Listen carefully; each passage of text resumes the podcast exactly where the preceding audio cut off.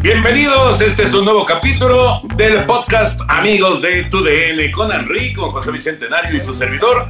Qué gusto de saludarlos. Una semana más, Henry. Como siempre, un placer. ¿Cómo andas? Muy bien, Toño, Pepe, amigos, ¿cómo están? Los saludo con muchísimo gusto, pues muy contentos de que haya empezado ya el béisbol de grandes ligas y el fútbol americano está muy buena la situación, camino al draft el próximo 29 de abril. Por pronto, los Jets ya se movieron, el caso de Sam Darnold me parece que es muy interesante y pues yo creo que con esto se ha asegurado que por lo pronto las tres primeras selecciones colegiales, me refiero a Jacksonville, a los Jets y también al equipo de San Francisco, perdón, van a ser mariscales de campo. Sí, sí, tienes toda la razón. Todo se movió, ¿no? Con la salida de Darnold y por supuesto con el cambio que hizo Miami y San Francisco. ¿Cómo estás, Pepillo? Abrazo. Muy bien, mi Tony, un abrazo para ti, para el Enricón y para todos los amigos que nos acompañan en el podcast. Pues sí, temas muy interesantes que han surgido en los últimos días en el béisbol de las grandes ligas, que ya se acaba de anunciar que hay nueva sede para el Juego de las Estrellas, el clásico de media temporada que tendrá verificativo en el Coors Field en Denver y entonces queda atrás lo de Atlanta. Así que, pues también lo de que ya tuvimos el primer juego de grandes ligas con estadio lleno, ya platicaremos los Rangers enfrentando a los Azulejos de Toronto.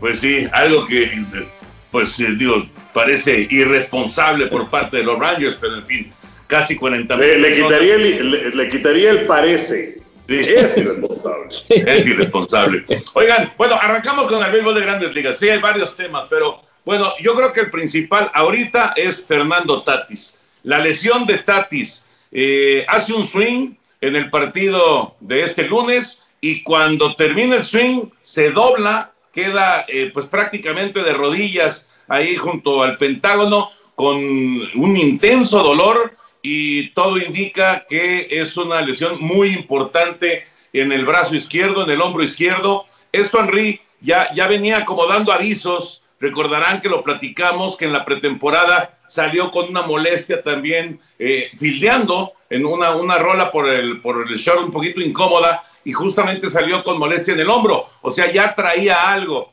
Fernando Tatis y es un golpe terrible este para los padres de San Diego, esperando el reporte final de cuánto tiempo estará fuera de circulación, pero se, se teme lo peor, ¿eh? se teme que, que podría estar fuera varios meses. Sí, eh, Toño, eh, desde luego, pues tú no vas a saber cuando firmas un contrato de 10 años y por más de 300 millones de dólares que el pelotero va a estar sano. Pero eh, es una dislocación de hombro en el momento de estar grabando este podcast, por lo que estaría fuera entre cuatro y seis meses eh, por esta, operación que mencionas de Fernando Tatis. Así que, pues prácticamente, pues es el adiós a la temporada, ¿no? Habrá que ver si es que tiene una recuperación pronta y entonces sí podría estar para la recta final, pero efectivamente ya había avisos anteriormente, como señalabas, y bueno, pues esa inversión del equipo de los padres, por lo pronto, el primer año podemos decir que le salió muy caro. No, pues la verdad es terrible para los padres de San Diego que se reforzaron de una manera muy especial para esta campaña, pelearle fuerte a los Dodgers que están buscando su noveno título divisional de manera consecutiva y que han comenzado muy bien los Dodgers pero pues este es un golpe letal en las aspiraciones de los padres de San Diego. Entonces, ese contrato de cuánto, de 340 millones, etcétera, pues es el, es el riesgo, ¿no? Porque en cualquier momento un jugador se puede lastimar, un pelotazo, lo que sea, y entonces, pues esa inversión se empieza a tambalear y lamentablemente para los padres de confirmarse todo esto y la ausencia durante varios meses, creo que va a ser un, un golpe durísimo en esas aspiraciones para poder desbancar a los Dodgers que vienen requete bien. Sí, vienen muy fuertes, la verdad. Por cierto, eh, eh, hablando acerca de estos contratos multianuales, eh, aquí queda claro por qué a los dueños, por qué a los directivos no les gusta dar contratos multianuales y solamente los reciben los que son superestrellas, ¿no? Los que son así los, los fenómenos del, del, del béisbol eh, pero no les gustan los contratos multianuales, porque por un lado no sabes cuál va a ser el rendimiento en 8 o 10 años de un pelotero, y mucho menos sabes si las lesiones lo van a respetar. Entonces, está, está claro que, es, es, complicado dar este tipo de contratos, ¿no? te tienes que arriesgar de repente cuando tienes a un, a un jugador que aparentemente puede ser eh, pelotero franquicia, pero, pero eh, pues siempre está este riesgo, ¿no? De, de, una lesión. Digo, ojalá que Tati se recupere rápido, ojalá que pueda estar de regreso, pero sí es un golpe muy duro para San Diego. Claro, porque independientemente de los otros eh, cañoneros que tienen el orden al bat, que los que más suenan, pues por supuesto es Eric Hosmer, y tienes a Manny Machado, y también que llegaron para esta campaña Yu Darvish, y que tienes también a Blaze Snell. Bueno, pues en el caso de Tatis, eh, el año anterior fue francamente cuando se dio a conocer. Es uno de esos extraños casos que es un desecho de un equipo que llega a otro y que en una temporada que además fue tan particular como la anterior, de solamente 60 juegos, se da a conocer y de pronto el equipo de los padres dice, pues ese lo queremos para toda la vida, eh, y pues eh, por esas razones que le dan ese contratazo. Pero pues sí, la verdad es que no, no sabes, ¿no? Y, sobre todo con los peloteros que son veteranos, pues entonces por eso es que también vienen contratos de dos años, tres años máximo. Pero eh, pues vamos a ver qué, qué tanto llega a afectar al equipo de los padres en no contar con Tatis. Que por cierto, a la defensiva no había empezado muy bien, que digamos lo tuvimos en el partido en la campaña en contra de los Diamantes de Arizona el pasado jueves es, que esos contratos tan a largo plazo son muy riesgosos porque nadie puede garantizar la salud de un jugador que se puede lastimar en cualquier instante y de cualquier encuentro. Yo, yo recuerdo, por ejemplo, los Cardenales y Albert Pujols, una de las grandes figuras que han tenido los Cardenales en su momento después de, de aquella actuación soberbia que tuvo ganando la Serie Mundial a los, a los Rangers en aquellos siete juegos y que tuvo aquel duelo donde, donde pegó cinco hits y batió tres cuadrangulares, etcétera, se convertía en agente libre y no se quedó con los Cardenales precisamente porque quería un contrato de esos súper largos y los Cardenales no estaban dispuestos a darle un contrato de esos de 10 años, quizá de tres o cuatro cuando mucho, y por eso emigró a los, a los Serafines de Los Ángeles. Pero sí, sí, la verdad, en el caso de los padres de San Diego, eh, recuerdo también lo de Manny Machado, que le dieron un contrato de 10 años y 300 millones de dólares, y este chavo fue mucho más dinero que a Manny Machado. Es cierto, es cierto. Bueno, haciendo a un lado la, la nota triste de Tatis, en esta primera semana de calendario regular, Henry y José Bicentenario son jefes de redacción y tienen que decidir cuál es la historia hasta el momento, en esta primera semana, del béisbol de las grandes ligas. ¿Cuál es la gran historia de esta primera semana? Pues yo me quedo con lo de Shohei Otani, eh, porque eh, es, un pelotero que se ha hablado muchísimo y que es el béisbol, eh, es, es el béisbol japonés y que lamentablemente no lo hemos podido tener al 100% debido a las lesiones.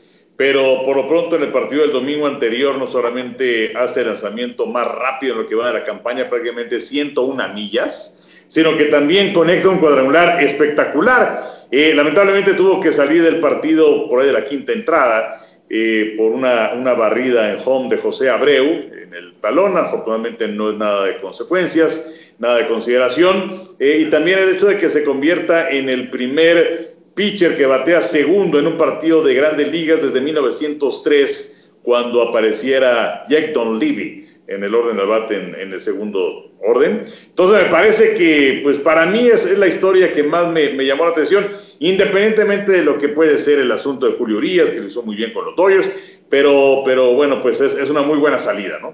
Pero lo de, lo de Otani creo que para mí es lo que acapara la atención. Señor jefe de redacción, José Bicentenario, ¿le va a rebatir a, a Enrique el titular o se va a quedar con ese? No, bueno, e, ese es esa es una gran historia por, por todo lo que platicaba el Enrico, ¿no? Pero, pero también pienso que es una gran historia el hecho de que con pandemia y demás hayamos tenido ya el primer juego en cualquiera de las ligas profesionales en Estados Unidos, el primer juego teniendo abierto un escenario a toda su capacidad. Y en el mundo, Pepe. Y bueno, y en el mundo, tienes toda la razón, dije. Entonces, que hayan asistido más de 37 mil espectadores y, y, sin sana distancia, porque se supone que, que debían de usar cubrebocas a excepción de cuando estuvieran comiendo o bebiendo algo. Y, había... En Texas, ya acabó la pandemia, Pepillo. No, pues sí, pero, pero dieron ese señalamiento para el encuentro y no lo respetaron. ¿Sí? Aunque ya, ya dieron lo de que ya no se usa el cubrebocas y que todo esto, que hasta el presidente Biden dijo que era algo totalmente irresponsable, pero bueno, sí es una historia muy interesante porque el estadio de los Rangers, que apenas lo inauguraron el año pasado, un escenario que costó más de 1.200 millones de dólares y que pues tuvo solamente capacidad reducida, ¿se acuerdan? Con los partidos de los Rangers, con los juegos de los Rangers, y después que fue el escenario de la serie de campeonato de la Liga Nacional y de la Serie Mundial. Entonces, pues, ¿cuántos habrían? Como 11 mil espectadores, cuando mucho, y ahora el, escenario fue de cerca de 40 mil. Yo creo que es una historia muy interesante esta. Sí, de acuerdo. Eh, eh, eh, que por cierto, Toño, iba a ser el lanzamiento de la primera pelota el gobernador de Texas, Greg Abbott. Sin embargo, sabemos, él es republicano, además de irresponsable. Y entonces él, él se molestó por lo que sucedió con el juego de las estrellas en Georgia, porque le quitaron la sede, por lo que sabemos que hemos estado platicando en ocasiones anteriores, de la situación en donde restringen eh, el, voto, particularmente las minorías y el voto por correo. Eh, entonces, eh, pues por esa razón es que Greg Abbott, el gobernador de Texas, como le quitaron el juego de las estrellas a eh, Atlanta, en Georgia, pues entonces hizo su berrinche, no hizo lanzamiento de la primera pelota. Ah, pues fíjate que él se lo perdió. se perdió, se perdió de un momento muy divertido y, un momento muy padre, pero bueno, en fin, esa, a mí me choca que quieran meter cuestiones políticas en el deporte, de verdad que es algo que nunca, nunca me, ha, gustado y, ojalá que, que, no, que no existiera, desgraciadamente sí, si se presenta. Oigan, y hablando de historias, eh, está muy buena la de Enrique, está muy buena la de Pepe también, pero ¿qué tal la historia de los Astros de Houston que se meten al Coliseo de Oakland, juegan cuatro partidos, los abuchean porque se habían ahorrado los abucheos el año pasado al no tener público, pero la gente no lo olvidó, por lo menos en Oakland, y entonces los abucharon y los presionaron y les gritaron, aventaron botes de basura y quién sabe cuántas cosas, pero toma la que Houston gana los cuatro partidos. Y por cierto, a Correa y al Tuve fueron a los que más atendieron. ¿eh? Sí, sí, sí, de acuerdo contigo. Eh, la verdad es que se esperaba mucho más de los Atléticos, sobre todo jugando en casa y porque fueron los campeones de la división el año anterior, eh, que también fue un año poquito a la baja de los Astros, que como que se metieron a la postemporada como equipo comodín y en la postemporada pues dieron bastante lata.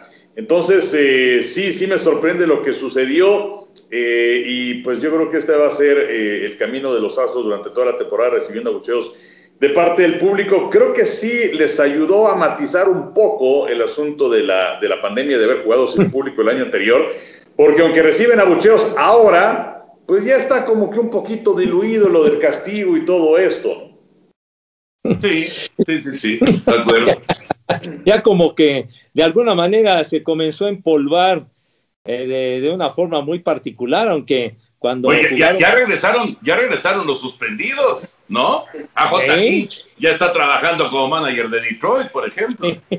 sí, ya, ya está de regreso y, y por ejemplo Alex Cora retornó como manager de los Medias Rojas de Boston en este 2021. Pero Así que está matizado por todos lados, como dice Henry. Pues no, bueno, falta, falta Bruno, que era el gerente general de los Astros, y falta también Carlos Beltrán, que va a ser el manager de los Mets. Ajá. Sí, el, año pasado, cuando, cuando Houston visitó a los Dodgers solamente como no podían ingresar los fanáticos al parque, entonces esperaban la llegada del autobús de los Astros de Houston para decirles de todo y aventarles los botes de basura y, es más, hasta alquilaron aviones con, con sentencias de esas eh, mantas que van ahí que surcando el horizonte, etcétera, etcétera. Pero bueno, yo creo que es cierto lo que dice el Enricón de que, de que la pandemia y que, que no hubiera gente en los parques diluyó, diluyó bastante las protestas.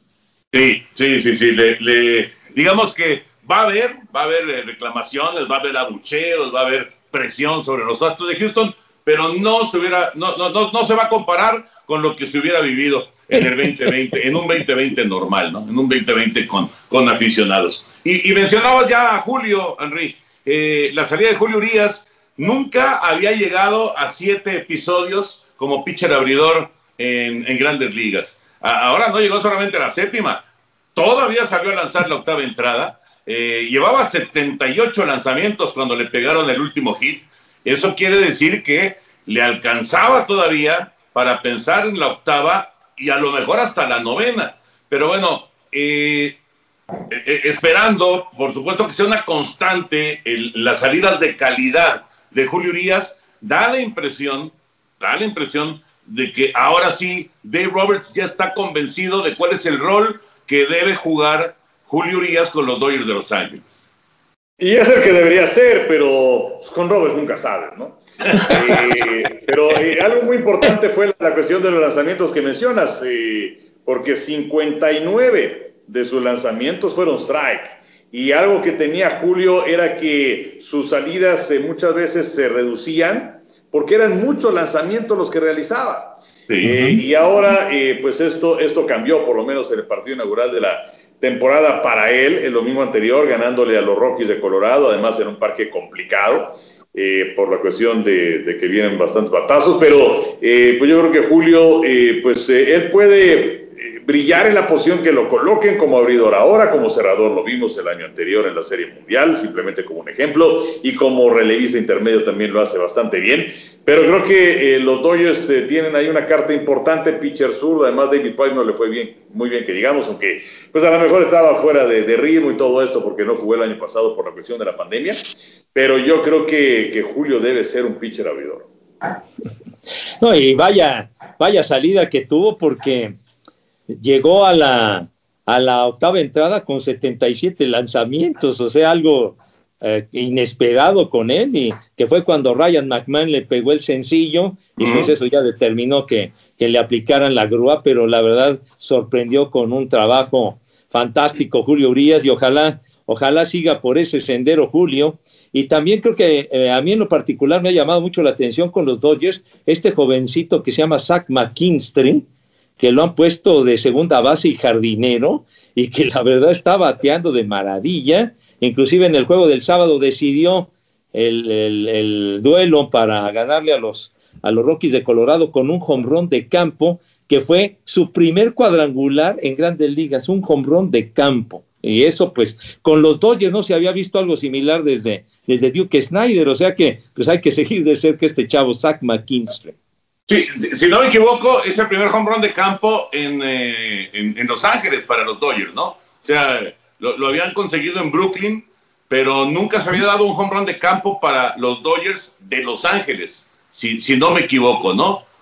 Porque Snyder todavía le, tocó la época de Brooklyn, ¿no? Sí, no, eh, bueno, es que fue, fue muy interesante lo que hizo McKinstry porque eh, el, el que había, el único Dodger que había logrado conectar su primer cuadrangular en su carrera y que fuera run de campo fue Duke Snyder, pero, pero eso fue en 1948, con, ya hace en, la época de Brooklyn. Así que, pues tantos años pasaron para que un joven se estrenara en grandes ligas, un Dodger con su primer run y que fuera de campo, fue algo muy especial.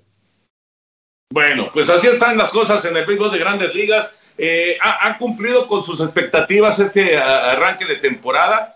Digo, a mí me encanta que haya público y por supuesto, digo, no, no, no, no puede haber lleno un estadio, es absurdo lo de los Rangers, pero independientemente de eso, que haya público ya le da otro sabor, ¿no? Al, al, partido. Es una realidad y eh, aunque hayan 8 o 9 mil personas, eh, sí es algo totalmente distinto. y además, perdón, eh, esta situación de los Rangers de Texas es interesante porque fue su inauguración de la temporada con público porque es un parque que está en su segundo año de operaciones, pero el año pasado, eh, por la cuestión de la pandemia, no, no hubo público en sus partidos, y sí se jugó ahí la postemporada, lo recuerdan, incluyendo la Serie Mundial, pero no había tenido público en un partido de los Rangers como locales. Entonces, bueno, yo creo que es algo interesante, pero pues sí, esto, esto quiere decir que poco a poco se va volviendo a la normalidad con irresponsabilidades como es el caso de Texas eh, pero, eh, pues eh, sí, el, deporte muchas veces es un termómetro de cómo va la vida y así como el deporte fue de lo primero que cerró sus puertas el año pasado con la pandemia, con el básquetbol y después le siguieron muchos otros eventos y también el hecho de que se fuera volviendo poco a poco a la vida normal, ¿no? Entre comillas, eh, con cuidados, eh, fue también el regreso del deporte. Entonces, eh, sí me da mucho gusto tener pues, gente en las tribunas que ya no aparezcan las figuras de cartón. y, y, sí es un ambiente completamente distinto, esté el número de personas que esté. Sí, de acuerdo, de acuerdo. Oye, ¿dónde que tuvimos buenas entradas con aficionados de cartón, eh? No, bueno. Y, y los virtuales también. De, repente ponían aficionados virtuales ahí que, que festejaban. pero sí, no, no es lo mismo.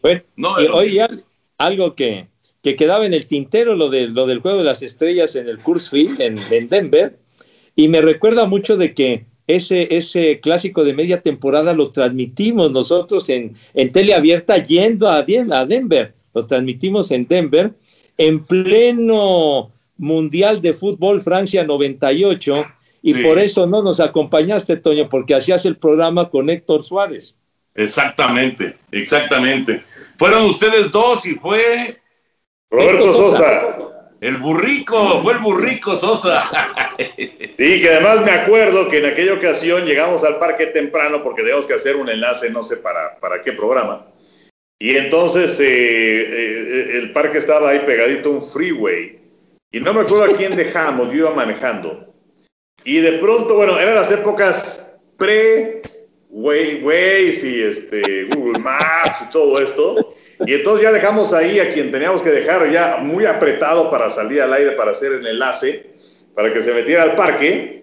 Y pues yo me seguí, no me acuerdo si venía Pepe también conmigo en el coche, no sé quién. Sí, sí íbamos todos. ¿Y por qué íbamos ah, bueno. ya? Y bueno, o sea, no había vuelta, era, era impresionante, o sea, dejamos ahí a quien teníamos que dejar y para regresarnos al parque, vaya que tuvimos que, que, avanzar bastantito, ¿no? O sea, llegamos casi, casi a Las Vegas, fue, fue impresionante. No había salida del freeway. No, qué cosa, ¿eh? fue horrible, mano, espantoso. No, no, no, qué, qué ¿Y, ¿Y el copiloto?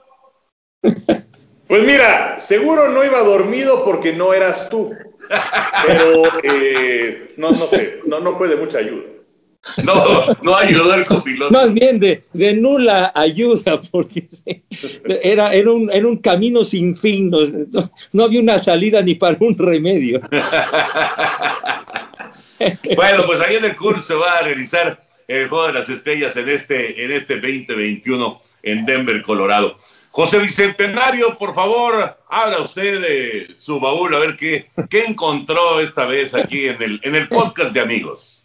Ah, bueno, pues abrimos el baúl y me encontré, híjole, me encontré que creen un rompecabezas de 1966, o sea, de hace 55 años, y está armado está armado. bueno, lo, que, lo que me sorprende es que no esté guardadito en su caja y cerrado. No, pues, mi Henry, ya, ya no le pidas peras al horno, el chiste fue que lo encontré. no, bueno, lo que pasa, Pepe, es que tienes, tienes maravillas, tienes cosas impresionantes, pero que no has usado nunca. Entonces, el hecho de que hayas abierto el rompecabezas y lo hayas hecho es algo fantástico. Pues bueno, pero es un rompecabezas sencillo, creo que de 100 piececitas nada más. ¿Y de qué personaje se trata, mis adorados? Se los voy a mostrar. ¡Uy, el zorro! ¡Ah! ¡El zorro! Ahí está. Muy bien, Pepillo. ¿Y qué lo, de quién era, quién era el actor que hacía al zorro en la serie de televisión? No. Oye, ¿no era el de Perdidos en el Espacio? Exacto, Guy Williams. Anda. Sí, sí, sí, que El Zorro era una serie de Disney. O sea, el, el, eh, pero, ¿qué personaje de Perdidos en el Espacio? ¿El, papá? El papá, así es. Órale. El señor Robinson. El señor Robinson, exacto, exacto. Ah. Oye, Pepillo, ¿por qué no se caen las piezas? No, porque ya tenía, se, se, se hizo un método para que no se cayeran. Ah, ¿le pusieron laca o qué le pusieron? Gracias a, mi hija que, que, le hizo ahí alguna magia para que no se cayeran las piezas, pero ahí está, ahí afortunadamente, aunque claro, es un rompecabezas muy sencillo de 100 piezas, ¿no? Dice aquí, rompecabezas zorro para el desarrollo de la coordinación sensomotora. Walt Disney. ¿Te ayudó? ¿Mande? ¿Te ayudó en la coordinación sensomotora? Pues creo que no mucho, chiquitín. bueno, ahí sí, siempre he sido medio Lorenzo, pero en fin. Dice aquí, Fernández Editores S.A. México, Walt Disney Productions, 1966. Este. ¿Cómo crees que es de Fernández Editores? Sí, señor. Sí, señor. No, yo jugaba fútbol, yo jugaba fútbol con uno de los Fernández, era el portero. Te codeabas con la realeza, ¿eh? No, no. Benjamín se llamaba, bueno, se llama Ándale. Benjamín, era el portero de la selección ahí en la Salle. Y era buen portero además, pero era, era uno de los dueños de Fernández Editores. No, y, y tenían, tenían otra clase de pasatiempos, este, de, de pintar de colores. Aquí, por ejemplo, en el, en el reverso anunciaban otro- otros, otros juegos que tenían, ¿no? Ajá.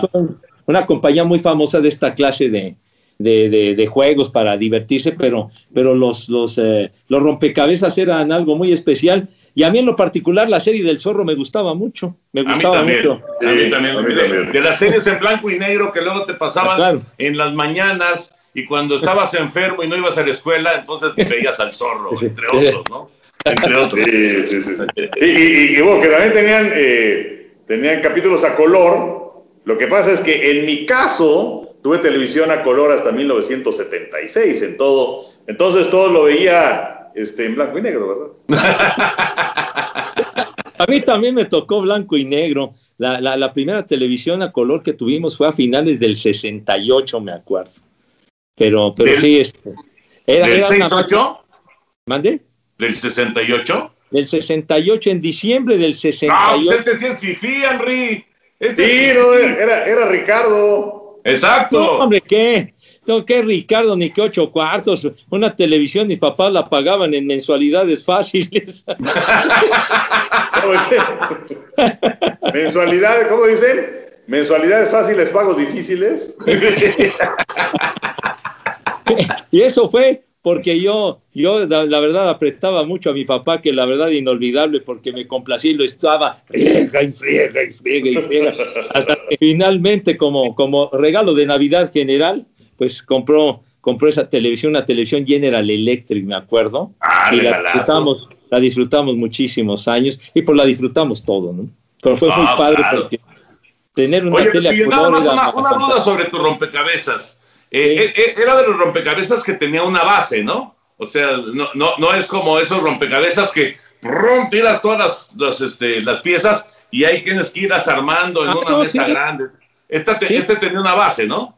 No, bueno, tenía, digamos, el marco, el, el- el- el marco del rompecabezas, y entonces te venía la, la bolsa con todas las piezas, y entonces, pues, eh, dependiendo, veías la figura del zorro, y entonces tú ibas buscando, pues, la pieza y irlas acomodando más o menos para, para poder armarlo, ¿sí?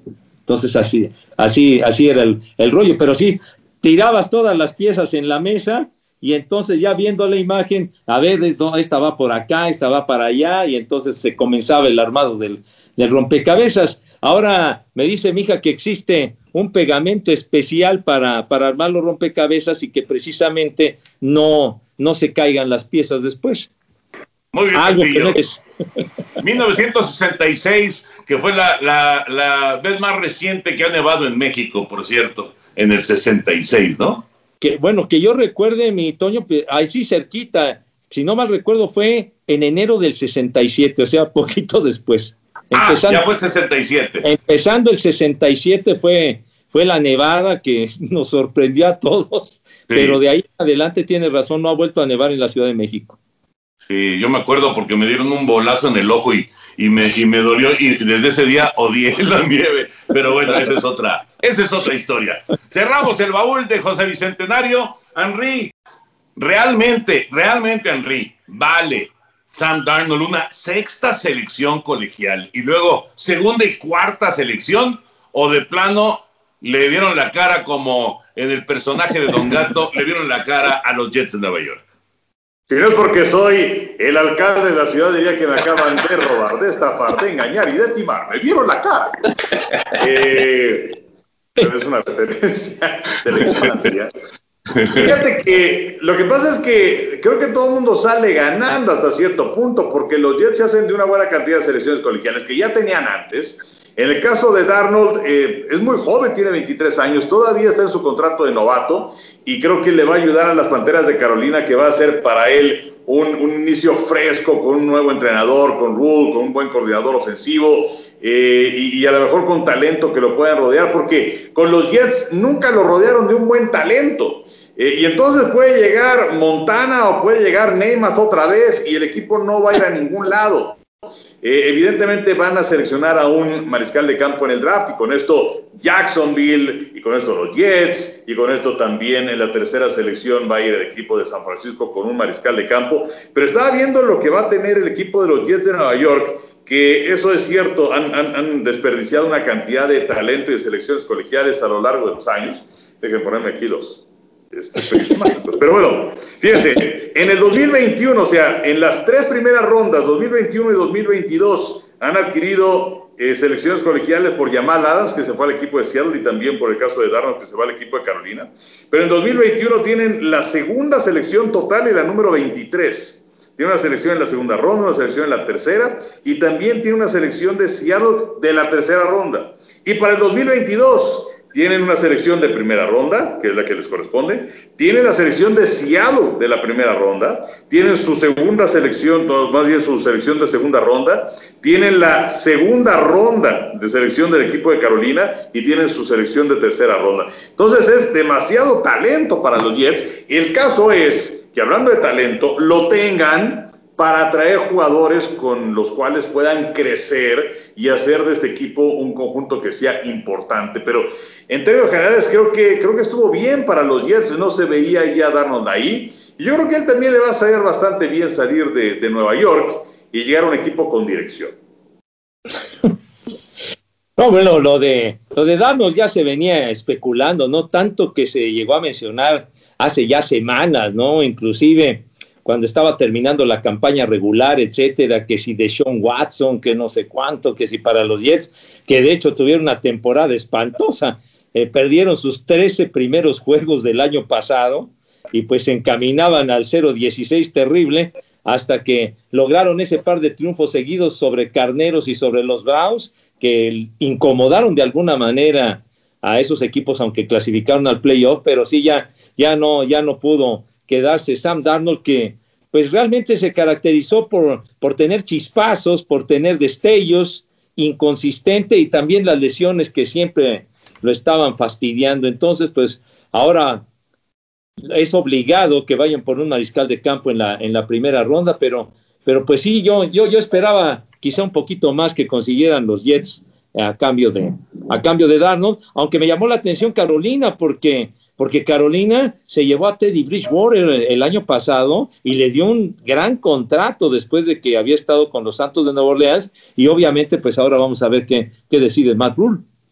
Sí, pero evidentemente no, no convenció Bridgewater, ¿no? O sea, eso está... No, ganó cinco juegos. digo, si, si, hubieran estado, también estuvo lesionado McCaffrey casi toda la temporada. Jugó tres partidos. Exacto, entonces también eh, hay, que, hay que darle el beneficio de la duda a, Bridgewater, pero de que no quedaron satisfechos está clarísimo, por eso llevan a Darnold, ¿no? Yo, yo creo que es, es una, una muy buena opción. Mira, lo que nos acaba de decir Enrique, con respecto a todo ese talento que van a recolectar entre 2021 y 2022, está en las manos de los Jets regresar a los primeros niveles. Está en las manos de ellos. Si no consiguen concretarlo, será por culpa de ellos de, malas decisiones, porque ese talento que pueden, que pueden eh, obtener y además sin ninguna cuestión de, de, un dinero así altísimo, de, pagar millones y millones y millones,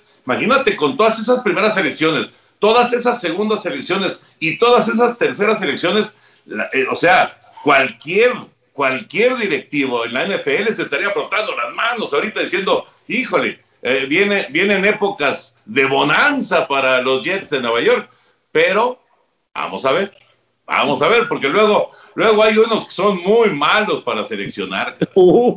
No, bueno, ahí tienes a los Browns de Cleveland, por ejemplo, y tantos petardazos que se han llevado con sus primeras selecciones, sobre todo hablando acerca de mariscales de campo. No me dejes eh, atrás a los Raiders, por favor, Henry. Pues no, pero creo que hay equipos que lo han hecho peor. No sé si con esto te sientes mejor, pero sí hay equipos que lo han hecho peor que los Raiders. Eh, y, bueno, yo creo que el equipo más disfuncional en este momento que existe detrás de los Tejanos de Houston son los Jets de Nueva York. Eh, pero bueno, pues ahí está eh, la posibilidad para que este equipo finalmente florezca. Una división muy competida porque los Bills de Buffalo han hecho un gran trabajo. No Inglaterra estoy seguro que va a regresar. Miami, por supuesto, que también ahora va a ser contendiente y que también va a tener muchísimas elecciones colegiales en este draft y en los que vienen. Eh, entonces, sí, los, Jets se están rezagando. Y además, bueno, a ver qué, qué cara muestran ahora los Jets. Ojalá tenga Tino la directiva para para las elecciones colegiales, pero van a estrenar entrenador en jefe, va a ser Robert Sale, ese, ese dinámico y muy vibrante coordinador defensivo de los 49 de San Francisco, ahora va a ser el entrenador en jefe de los Jets. Ojalá que le dé una nueva dinámica al equipo, una nueva dimensión, porque le hace, le hace mucha falta.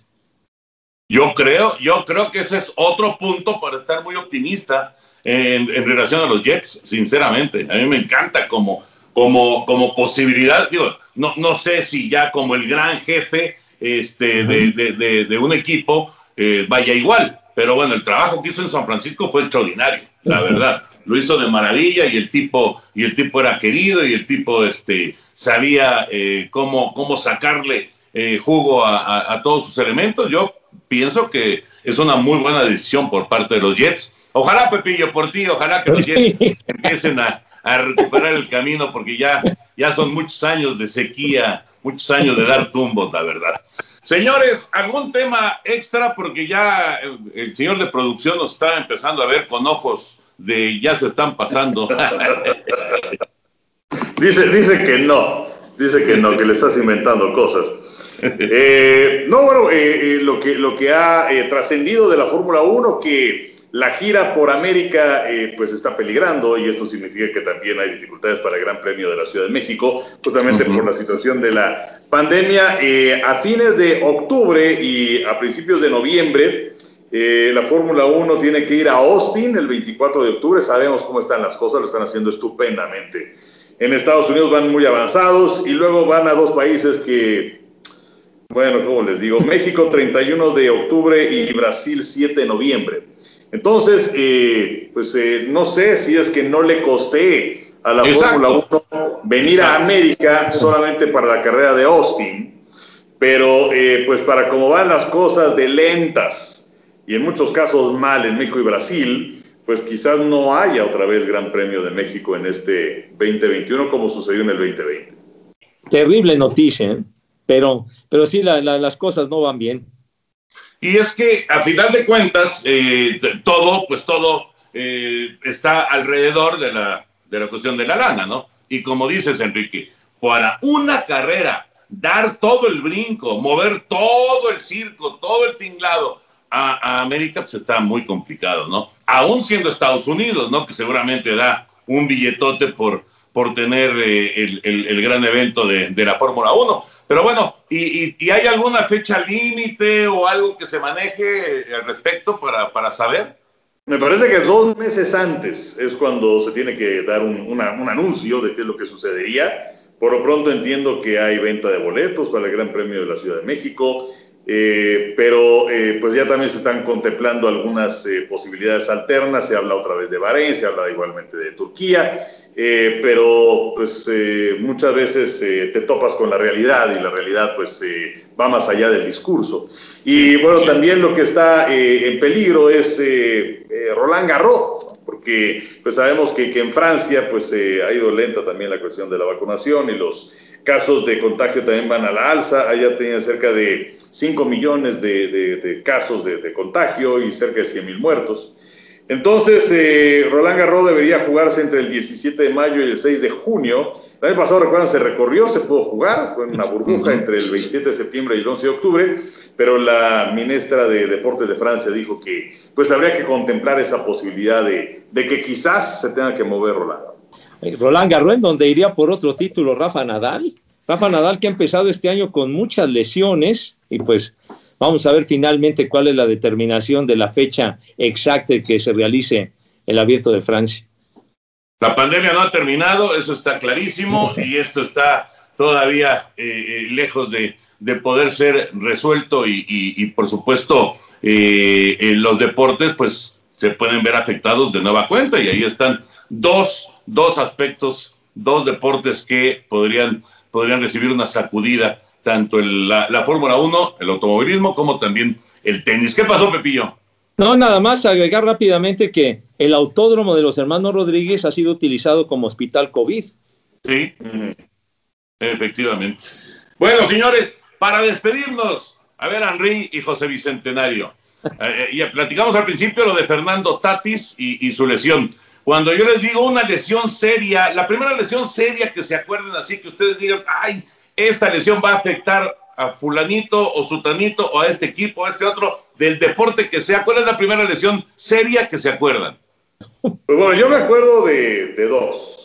Eh, una que por supuesto nos tocó transmitir aquel partido de lunes en la noche de Washington contra Gigantes, aquella de Joe Theismann, cuando le cayó encima a Lawrence Taylor, le fracturó la pierna, además una eh, fractura expuesta de tibia y peroné, se acabó la carrera eh, de, de Theismann. Y, también recuerdo a Dave aquel pitcher de los Gigantes, y pues había tenido una larga, dura batalla con el cáncer y que en pleno partido haciendo un lanzamiento, literalmente el, brazo se le hizo añicos el hueso por dentro.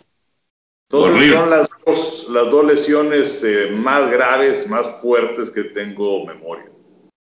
¿Tú, Papillo? Fíjate que yo en primera instancia, por supuesto, me, me acordé de lo de Tyson y lo de Lawrence Taylor aquel lunes por la noche, que, que fue terrible esa fractura que sufrió Joe Tyson pero me acordé de, me acordé de una lesión eh, muy seria cuando, esta, esta perdón, que, que, es del soccer, ¿verdad? Pero, ¡Me voy!